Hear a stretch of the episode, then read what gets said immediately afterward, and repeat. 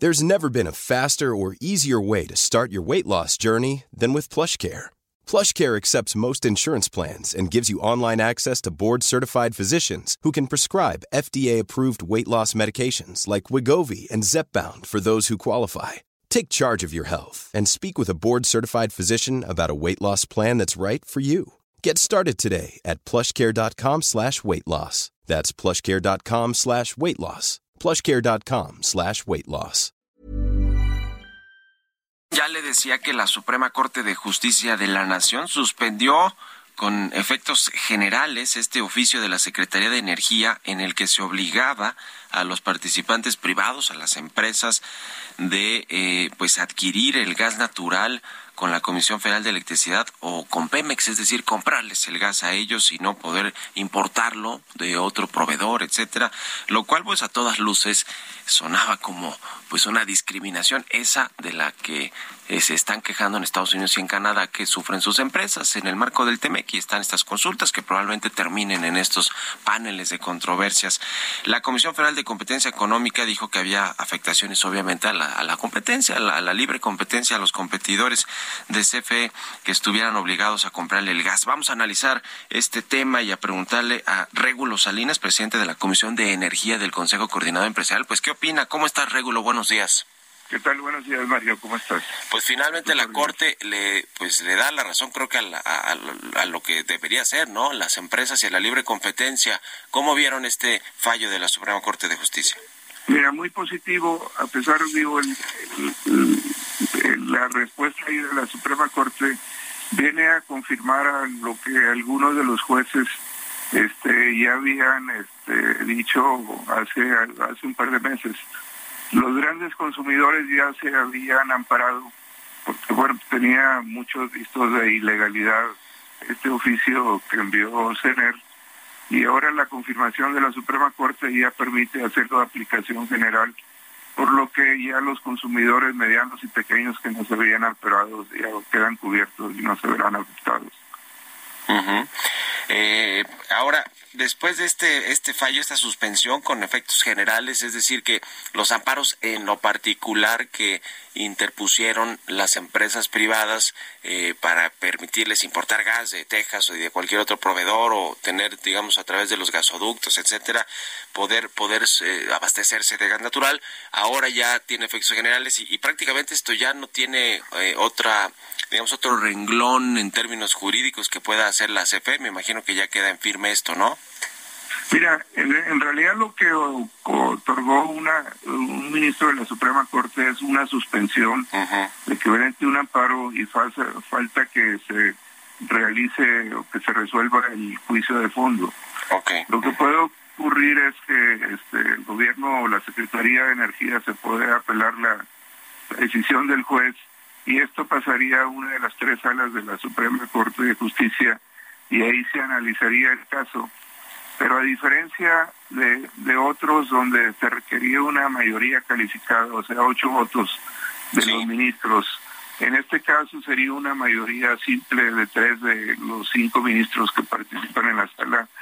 Y por los antecedentes que hemos visto, como han votado cuando se reformó la ley de la industria eléctrica, etcétera, es probable que eso se ratificara ahí. Ahora, tratando de entrar al, fondo del, asunto, la justificación de la Secretaría de Energía, es decir, que decían ellos, el Estado tiene reservada mucha capacidad de importación en los ductos que no está siendo utilizado. Y entonces, para utilizar eso, pues lo que voy a hacer es que ya no te voy a dejar que tú importes y lo vas a tener que hacer a través de una de las dos empresas de Estado que es Pemex y CFE. Sí. En, realidad, como se debió haber hecho esto es, y, y así se ve en todos lados, es que eh, si hay un importador, lo más probable es que haga una licitación para ver cuál es la oferta más competitiva. Y lo que venía ocurriendo es que las ofertas de CFE eran muy caras comparadas contra las que se recibían de otros proveedores más caras de entre 40 y 60%. Ahí, y, y no daban la flexibilidad que daban otros. Entonces, creemos que ese es el mecanismo correcto para ofrecerle. La secretaria dijo que CFE ofrecería tarifas competitivas este ya una vez que se publicó el decreto, pero en la práctica pues no se ha dado eso. Entonces, una manera de resolverlo es simplemente que CFE haga ofertas competitivas y estoy seguro que los consumidores nacionales preferirían a CFE si es más competitivo que las otras opciones. La otra cuestión es que dentro del sistema de gasoductos nacional, recordemos, estos eran gasoductos que tenía Pemex y cuando la reforma energética, estos se, sacan de Pemex y se ponen en un organismo que se llama el Senagas, que es el Centro Nacional de, Gas Natural, y él opera el Cistrangas, que es todo este sistema de ductos. Y la capacidad de transporte se reserva, este, y la tienen reservada una buena parte, tanto CFE como Pemex. Cuando CFE construye su sistema de gasoductos, pues lo lógico es que hubiera liberado esta capacidad que no estaba utilizando en el Senagas o en el Citrangas. Sí. Y no la ha querido liberar, entonces se está pagando por capacidad que no está utilizando y otra manera más sencilla de que él este, no tenga que pagar por capacidad no utilizada es que la ponga a disposición del sector privado. Y así lo contemplan las disposiciones del Senagas pero bueno, desgraciadamente no las están aplicando ahí por ser empresas de Estado y darles la preferencia.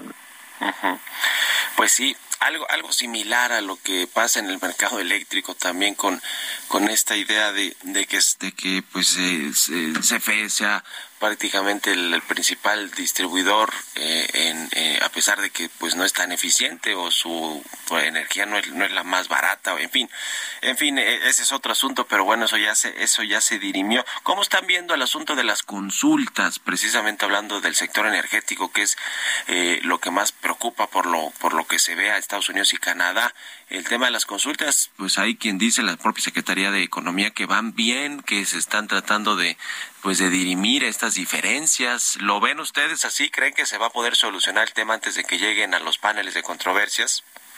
Pues mira, este, yo creo que va a depender de la disposición de México.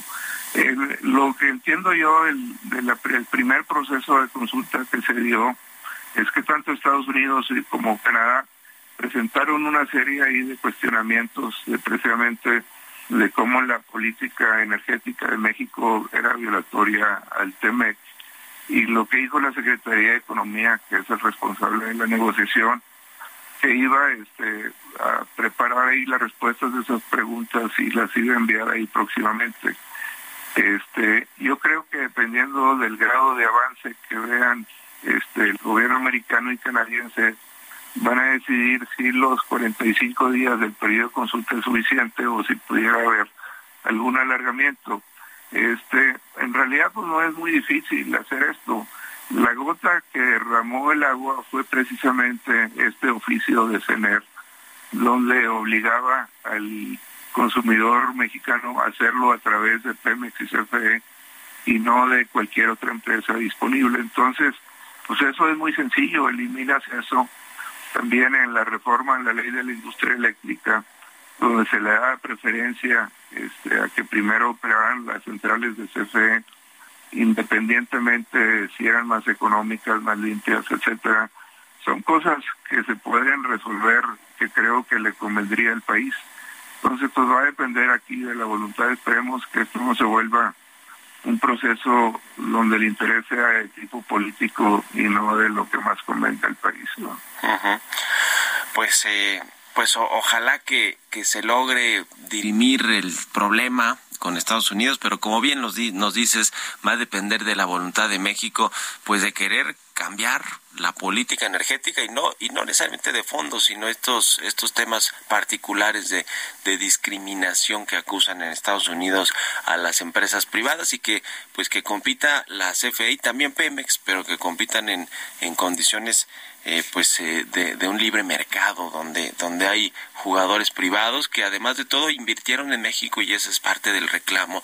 Invirtieron en México con otras reglas no con reglas y contratos y, marco marco eh, legal claro y bueno, pues de pronto si llega un gobierno y cambia de pronto todas esas reglas, pues entonces ya no es negocio y ya de haber sabido, pues no hubiéramos invertido, ¿no? Lo cierto es que la inversión en el sector energético, esa sí está pues muy, muy abajo, ¿no? Digo, no, obviamente nada comparado con el sexenio pasado cuando hicieron las reformas, pero, pero pues nada, eh, es un sector estratégico para la inversión privada y extranjera y, ese sí no, eso sí no está fluyendo, Rómulo. Así es. O sea, en la parte, primero, habría que aclarar que este no es un tema de invasión de soberanía. Esto es un acuerdo comercial donde nos pusimos de acuerdo los tres países y se otorgan ciertas preferencias. Entonces, si alguno no está dispuesto a cumplir lo que se acordó, simplemente le van a retirar esas preferencias al país. No tiene que ver nada ahí con la soberanía. Y como dices tú, sí, la inversión pues está prácticamente parada. En el caso del sector eléctrico hay 110 permisos este, donde no ha habido respuesta de la CRE y sí nos preocupa al sector privado de que este, vaya a haber limitaciones en la generación de electricidad porque el consumo sigue aumentando. El, consumo del mes de julio, que es el último que se tiene oficialmente reportado, fue 7% más alto que el consumo del julio del año pasado y fue récord en la historia de generación en el país. El plan que tiene el, gobierno en el el Programa de Desarrollo del Sector Eléctrico, considera un crecimiento del 3, 3,5%, que era el que normalmente se tenía.